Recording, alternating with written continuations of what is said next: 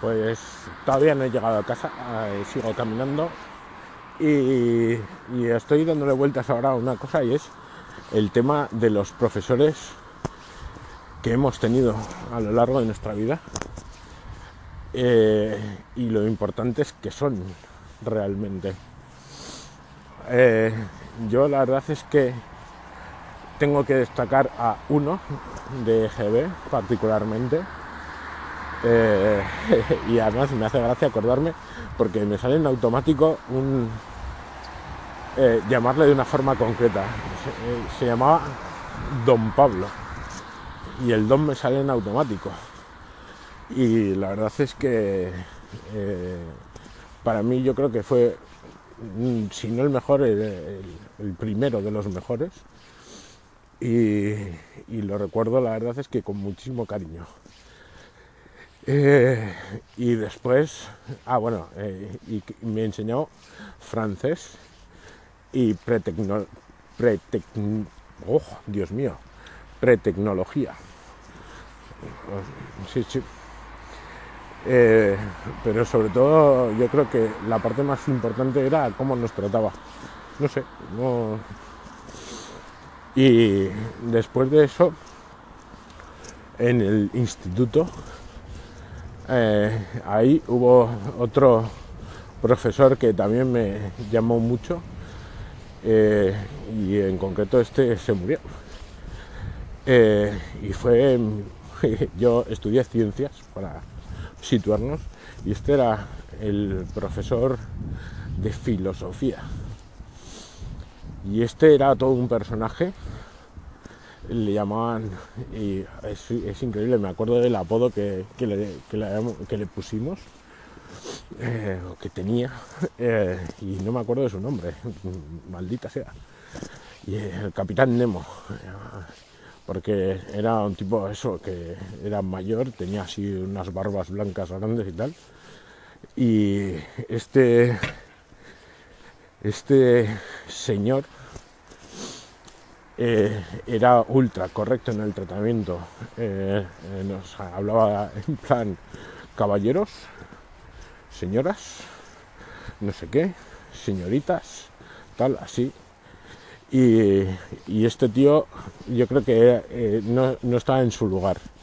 No estaba en su lugar porque en esa época la mayor parte de la gente está ultra hormonada y este tipo intentó hacernos pensar porque eh, más allá de Platones, Aristóteles y demás eh, nos planteaba cosas no sé que, que sobre temas y, y es uno ya te digo eh, de los que más me marcó a mí y eso que no tenía nada que ver en concreto con las ciencias.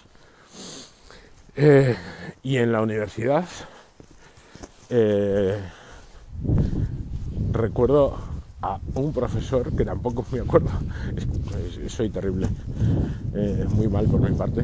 Recuerdo al profesor de física de primero, que era un madrileño, jovencito, pero también muy bien, iba siempre muy bien arreglado. Que me acuerdo de que llevaba camisas con chaleco de, de estos de lana. O sea, no chaleco, eh, ¿cómo se llama? El jersey sin mangas, este. Chaleco, de lana.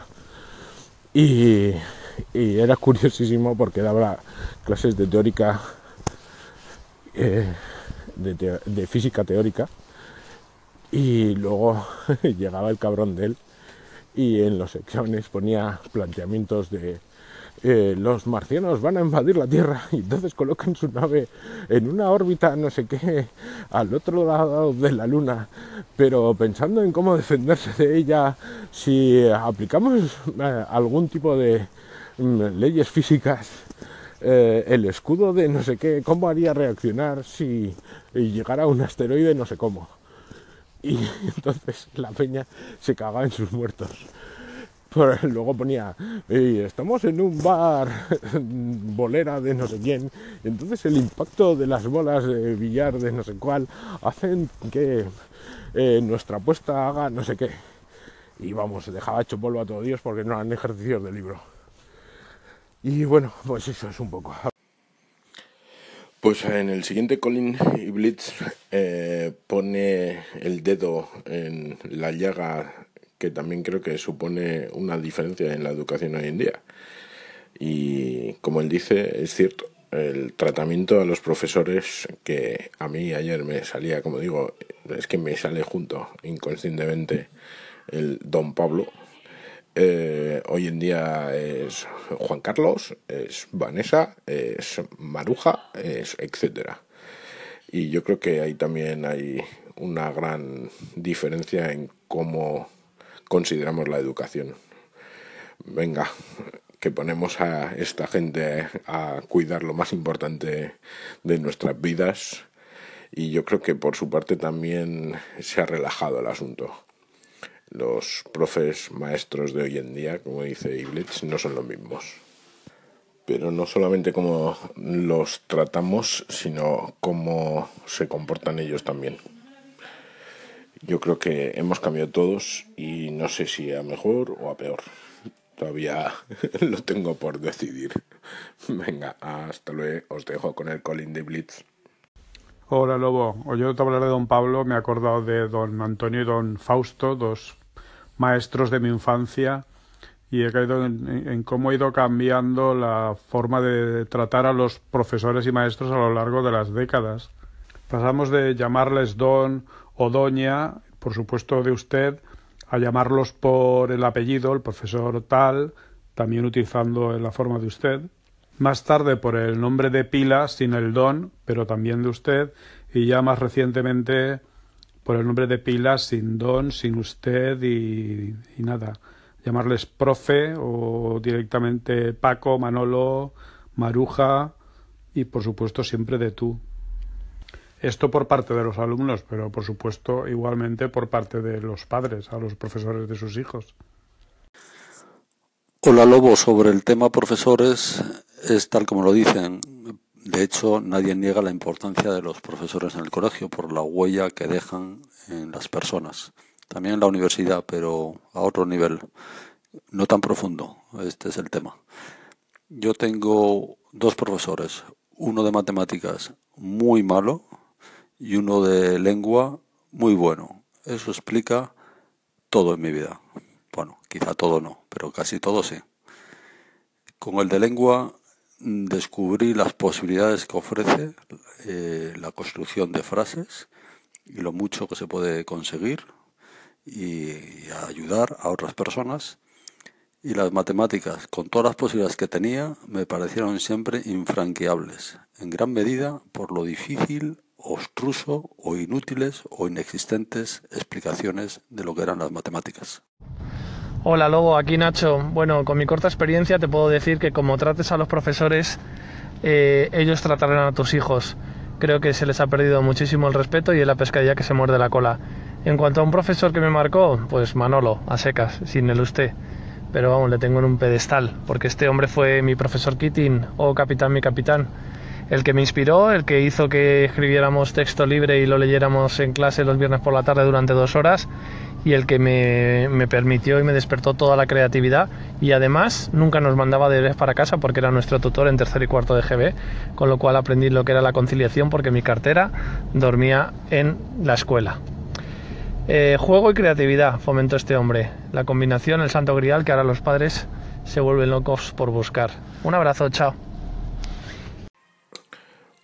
Gracias por los colines, Julio y Nacho. Y como dice Julio, sí, también hay profesores que marcan para mal.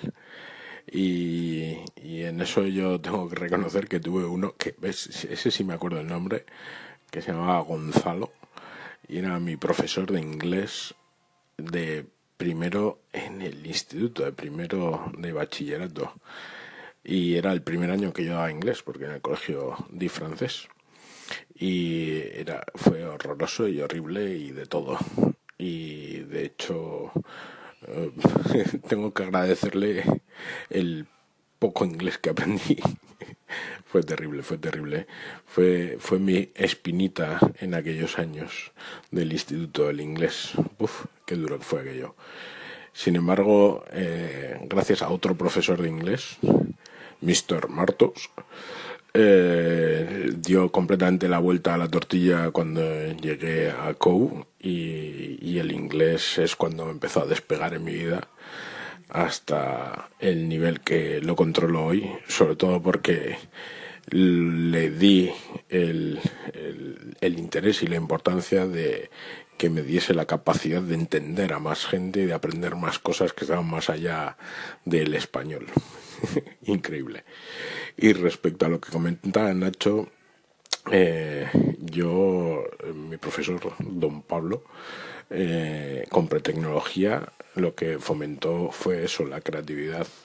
Yo era un poco MacGyver en mi casa. Y respecto a mi mochila, mi mochila viajaba a mi casa y volvía al colegio y, hacía siempre los deberes antes de empezar las clases.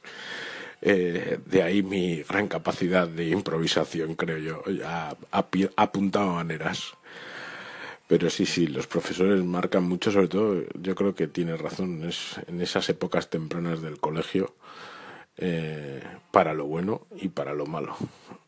Y, y también cuenta, yo creo que mucho la familia. Venga, hasta luego.